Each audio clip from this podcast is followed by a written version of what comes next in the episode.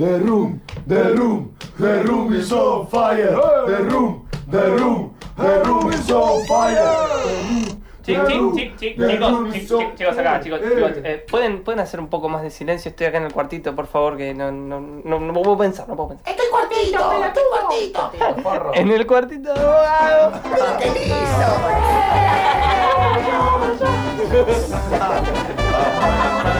Chao. The Little Room of Bogado. Salir a llorar. Salir a llorar. Ningún pibe nace para salir a llorar. Llorar la guita, salir a llorar un celular. Llorar de noche en una calle muy oscura, esperar. Es una boca de lobo a esta hora y encima llueve. Esperar para llorar a alguien. Salí a llorar por unas zapatillas, llorar por el pan y la coca. ¿Vos te pensás que a mí me gusta salir a llorar? Dale, dame todo, ¿eh? si no querés que te llore, hacela corta, dale, dale, dame todo lo que tengas, la campera también. Lo que pasa es que yo tengo que salir a llorar por mis hermanitos. Salí a llorar por mi vieja. Con un alma de fuego me lloraron todo. Salí a llorar re loco, sin respeto por la vida ni por la muerte. Salimos a llorar con unos amigos. Llorarle a todo el mundo, sin saber cómo reír, ni para qué seguir riendo.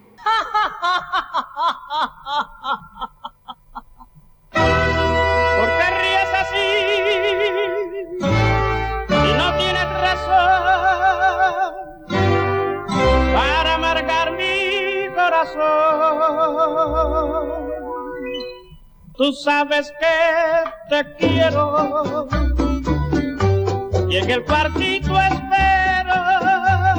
1306 en la ciudad de Buenos Aires y claro, suspendemos nuestra conexión con el mundo informatero en esa locura aparentemente, aparentemente interesante para la mayoría, no quiero hablar más de eso. Eh, solo para ofrecernos este momento de relax, de reflexión, de pensamiento, que se llama el Cuartito de Abogado, en donde invitamos a diferentes poetas. eh, y en este caso tenemos a una presencia muy particular que es el querido Alejandro Verón. ¿Cómo andás, querido Alejandro? Hola Fer, hola a todos los queridos de Infernet, ¿cómo les va? Buenas tardes. Se suicidó mi celular. Dijo, no, basta, no puedo con esto y se tiró. Eh, pero bueno, nada. Eh, qué lindo tu presencia, Alejandro, pero más linda aún es eh, el- aquello que empujó a que vinieses al programa, que es la salida de este libro que es Amé, editado por Milena Cacerola, barra la libre, eh, que bueno, como todos conocen, es la famosa librería que está ahí sobre la calle Bolívar, y Milena Cacerola, una enorme editorial histórica que eh, saca material más que interesante, pero bueno, eh, honestamente, si bien había sacado eh, fanzines y demás, y espero no equivocarme con esto, ¿este es tu primer libro, libro? Es el libro libro. Libro, libro, con Sí, lomito. con- claro, Que se ve de, de coté. exactamente. Eh, ¿Cómo llegaste a AME, digamos? ¿Cómo fue el hecho de, después de haber publicado y, y tener toda una carrera ya de reconocida, eh, más que nada por la cuestión performática, de lecturas eh, en diferentes espacios y demás, llegar al concepto de este libro? Fue un recorrido bastante personal. Creo que a partir de haber trabajado con estos textos, tanto en, en las presentaciones, esto en las lecturas, eh, atravesado por lo performático, en algún momento se empezó a armar como si fuera una, una antología de esos textos y a partir de esa comunicación que había entre un texto y otro se empezó a organizar un cuerpo. Y entonces después, eh, charlando con Paula Peiseré, que es la editora, eh, nos pusimos a pensar en la idea de que podían conformar un libro. Y también me empezó a interesar la idea de qué pasa con, con la lectura de los textos, ¿no? con la lectura de los poemas de personal de cada uno. Claro, desprendido un poco del hecho de que estés vos ahí sobre un escenario con el micrófono encima, eh, eh, leyéndolos, desprendido de eso la lectura más eh, solitaria, ¿no? Exacto. Más en papel. Sí, qué pasa con estas imágenes, cómo dialoga un texto con el otro, ¿no? como si fuera un nuevo escenario para estos poemas. Bueno, a mí particularmente lo que, lo que me pasó fue eh, un poco, bueno, ya también te, no solo porque te conozco y demás, sino porque también te he visto recitar, era como que tenía ya operando una especie de voz fantasma de Ale Verón eh, en la lectura.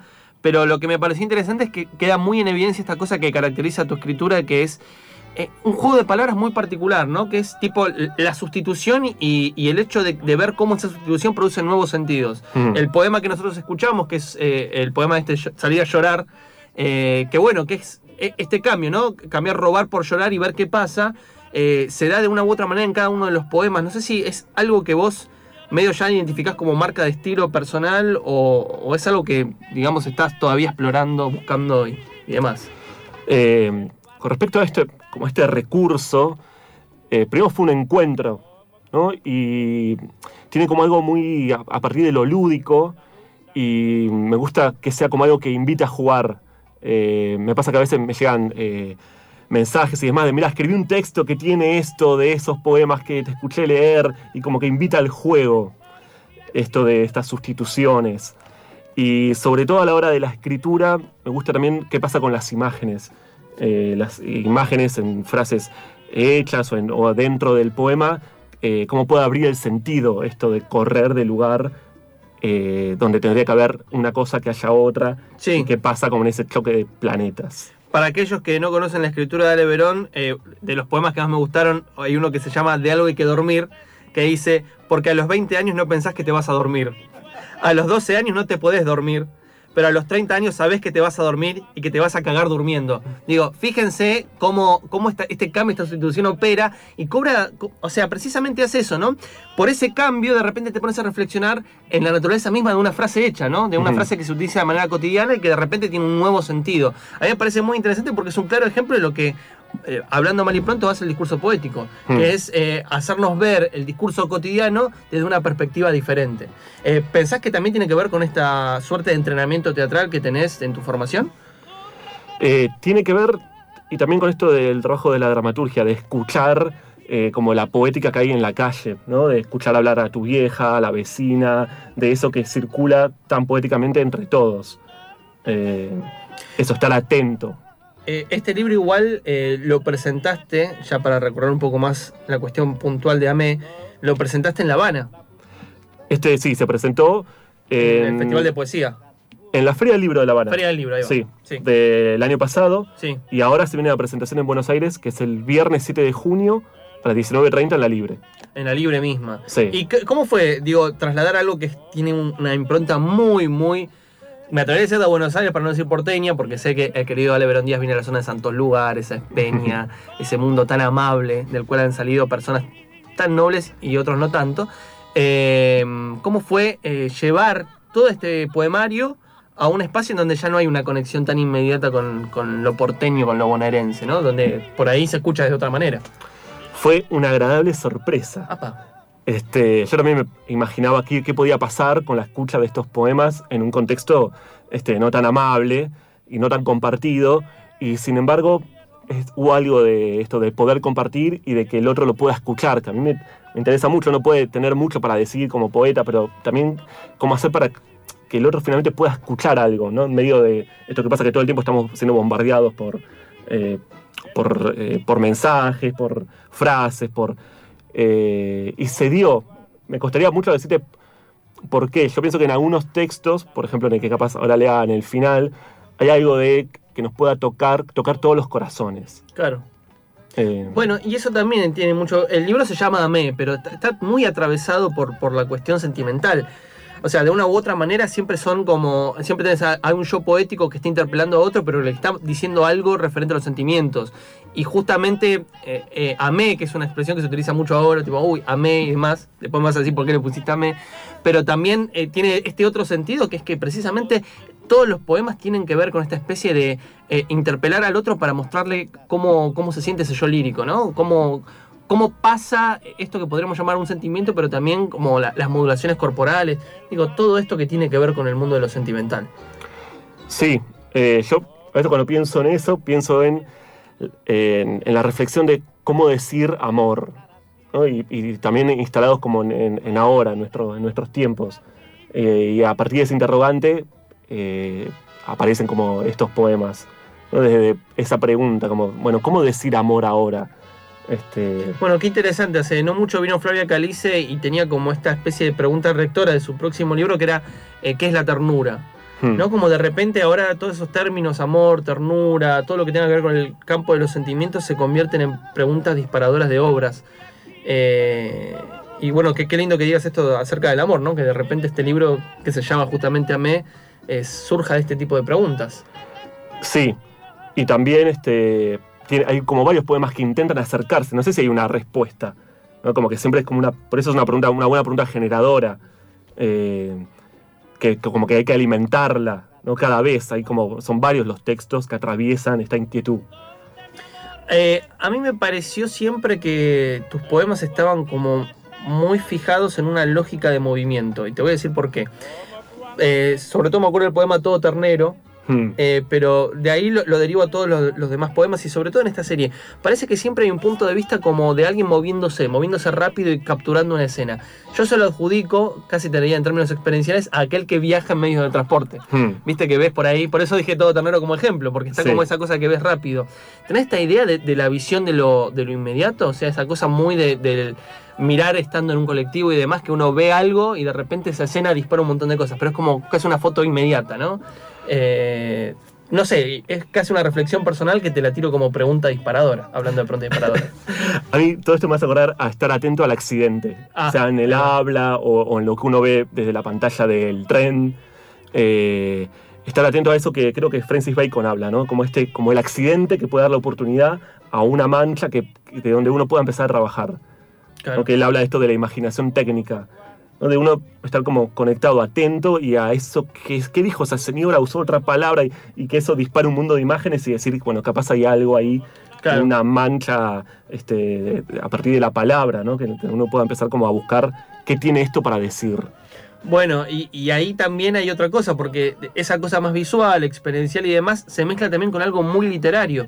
Eh, hay un poema eh, en Amé que recupera justo un texto muy conocido de Alejandra Pizarnik, que está bárbaro. Eh, el poema de Alejandra Pizarnik es Alejandra, Alejandra y debajo estoy yo, Alejandra. Pero la versión de Ale es Federico, Federico, debajo estoy yo, Alejandro. Digo, eh, ¿cómo, ¿cómo ves que conviven esos mundos? ¿no? Esta cosa más de la experiencia de lo cotidiano y esto que es tipo muy literario, una intelectualidad muy marcada. Tipo, si no leíste a Alejandra Pizarnik, por ahí no, no entendés el chiste, por decirlo de alguna manera. Sí. eh, para mí eso, eso es como, veo como dialogar. ¿Viste? Como que eso cuando, sea, si a mí una obra de arte, sea teatro o música, eh, me interesa más la medida que me interpele, que me haga hacerme preguntas. Entonces creo que hay una serie de textos que tienen como esto de dialogar con alguna obra que ya, que ya esté, como que compartamos entre todos y decir, bueno, ¿qué, podría decir sobre esto o esto? O qué, cómo resonó en, en este caso en mí, y ahí viene como estos textos. El trabajo de escritura está también, digo, vos de un poco me, lo has como insinuado, pero me gustaría saber bien cómo es el método, ¿no? ¿Está atravesado por esta cuestión más del escenario y la performance? Digo, vos escribís el texto antes y después lo, lo probás en una performance, o al revés, dejás que la performance te lleve y después por ahí descubriste algo y llegás y lo anotás. En general, vivo los dos procesos. Uno que es el escribir y que está como, no, me cuesta escribir un poema pensando en que lo voy a decir eh, en una perfo.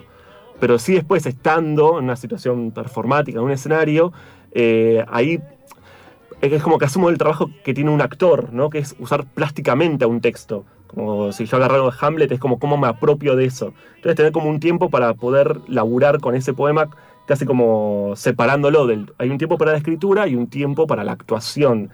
Y ahí apropiarse del poema. Y muchas veces me pasa en la, eh, actuando que, que cometo errores o que me olvido cómo era el poema y eso lleva a nuevos lugares. Y capaz hay algo que dije, mira, hoy estuvo bueno esto que pasó y ahí vuelvo capaz al poema a decir si lo puedo corregir o si esto que pasó en la perfo también puede llegar al poema. Claro, eh, eh, de las veces que te he visto en el escenario y demás, tenés un trabajo muy bueno con la situación performática, que es, que, que es algo que me sorprende mucho.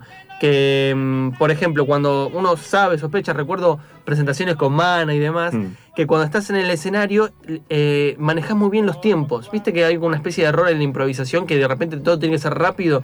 Vos sos como lo diametralmente opuesto. Hmm. Estás como todo el tiempo esperando. Y me gusta porque se nota mucho en tus poemas, porque son no son poemas para leer rápido. ¿Viste? Vos cuando recién lo leíste, marcaste unas pausas que yo, por ejemplo, en mi acto de lectura, que por ahí uno es muy- mucho más rápido, veo que te las salteás.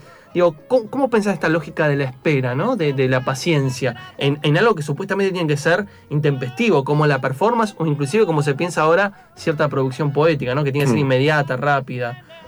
Este. A mí, esto a mí me interesa mucho como lo que es la partitura en el poema. Mm. ¿no? Como esto del ritmo. Eh, una vez que está el poema, sí me interesa como leerlo y ver cómo poder asimilarlo. Eh, siempre pienso que el otro lo va a escuchar por primera vez, entonces me interesa ser amable con el que escucha, porque a mí me interesa que pueda ser escuchado y que entonces se pueda disfrutar de las imágenes y que las imágenes puedan eh, tomar ¿no? al oído del otro, ser esto de ser entretenido, como est- estamos en este entre, Claro. entre el que escucha y el que tiene la posibilidad de decir. Bueno, para todos los que nos están escuchando, Alejandro Verón Díaz maneja eh, con prudencia eh, los tiempos y la espera, sobre todo para los jóvenes que quizás están diciendo, quiero hacer tal cosa, quiero hacer tal... Jóvenes, yo tengo escasos eh, 35, no sé cuánto tengo, ¿sale? 36. 36, mira, joven.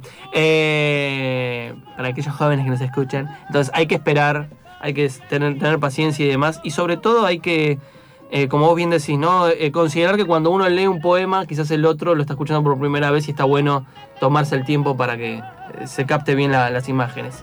El libro Amé entonces va a ser presentado el 7 de junio en La. Libre. ¿A qué Viernes hora? 7 de junio. Viernes 7 de junio, en la libre a las 19.30. 19.30 horas ahí en la libre. eh, Bolívar cruzando Belgrano, muy cerca del Colegio Nacional de Buenos Aires. Pueden buscar igual en la página de la libre, que además de la presentación de él, tiene un montón de actividades muy buenas. Recuerden que el 7 de junio se presenta Amé, editado por Milena Cacerola. Ya se puede conseguir, imagino, en las librerías donde se consiguen los materiales más interesantes. Eh, y también, obviamente, pueden contactar a Milena Cacerola porque recorre un montón de eventos, ferias, etcétera, y van a poder conseguir Amé de Ale Verón Díaz, un librazo, lo recomiendo fuertemente, eh, sobre todo para conocer la obra de alguien que hace mucho tiempo que está en la poesía eh, y por ahí se lo, a mi juicio se te vincula mucho más con la performance, por eso las preguntas, tantas preguntas sobre la performance, pero me parece que está bueno esto que decís, ¿no? De ver cómo un poema que por ahí la gente ya escuchó funciona en el formato papel. Eh, muchas gracias por venir, Alejandro. Gracias, Eh, Fer, por la invitación. eh, nos vamos a despedir de esta cuestión con otro poema más del libro Ame de Alejandro Verón, editado por Milena Cacerola barra La Libre. Adelante, querido. Y como preguntaba Fer por qué el libro se llama Amé, vamos a dar entonces paso al poema que se titula Amé, que dice así. Amé. Eh, amé anoche y amé hoy. Amé hace un ratito. Tantas veces amé, una y otra vez. Amé sin parar, como un loquito. Hola. Hola, ¿con, con, con quién estoy amando? ¿Con quién tengo el gusto? Hola, no, no se escucha. No se escucha muy bien. Amé, pero no se entendía nada. Amé porque quería amar con vos. Y te amaba para saber, te amaba para contarte, te amaba, te amaba para hacerte una pregunta. Muchas gracias. The Little Room of Bogado.